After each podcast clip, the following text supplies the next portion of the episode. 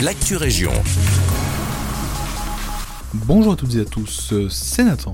Enseignement à distance, télétravail, fracture numérique, ce sont les thèmes abordés par la nouvelle consultation citoyenne du Brabant Wallon.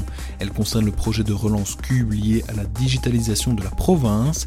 Derrière cette enquête, deux objectifs. Premièrement, recueillir les problèmes rencontrés par l'ensemble de la population, et puis identifier les solutions à ces problèmes, qu'elles soient vagues ou concrètes, de court terme ou de long terme. L'étape d'après, c'est une synthèse des propositions réalisées en groupe de travail. La consultation se déroule sur le 3xw.cube.be. Attention, celle-ci se termine vendredi. La ville de Genappe a mis de nouveaux locaux à disposition des migrants. Ainsi, les locaux de la balle pelote à Bouzeval accueilleront 8 migrants jusqu'au 1er mars. Ils seront encadrés par le groupe local de la plateforme citoyenne d'aide aux réfugiés. Des mesures strictes en matière d'hygiène ont été prises pour éviter toute propagation du virus. Genappe accueille des migrants depuis 2018, année où elle a été déclarée commune hospitalière. Enfin, demain, c'est la journée internationale en faveur des droits de l'homme.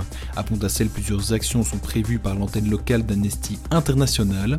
Céline Rich, membre du groupe depuis une dizaine d'années.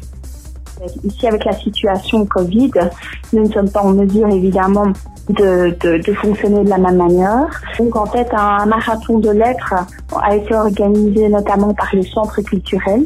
Donc, le marathon des lettres, c'est quoi? C'est écrire pour euh, pour euh, justement défendre des, des individus qui sont en, en danger partout dans le monde. À côté du marathon de lettres, Amnesty vend aussi ses célèbres bougies, mais cette année, pas de rassemblement ni de spectacle au sein de la commune. C'est difficile parce qu'on n'a pas quand même le, le, le côté euh, de, de, cohésion, de rassemblement, de tous ensemble, en tout cas euh, de, de, de façon présentielle tout simplement donc d'être ensemble pour fêter les droits humains et pour euh, la mobilisation.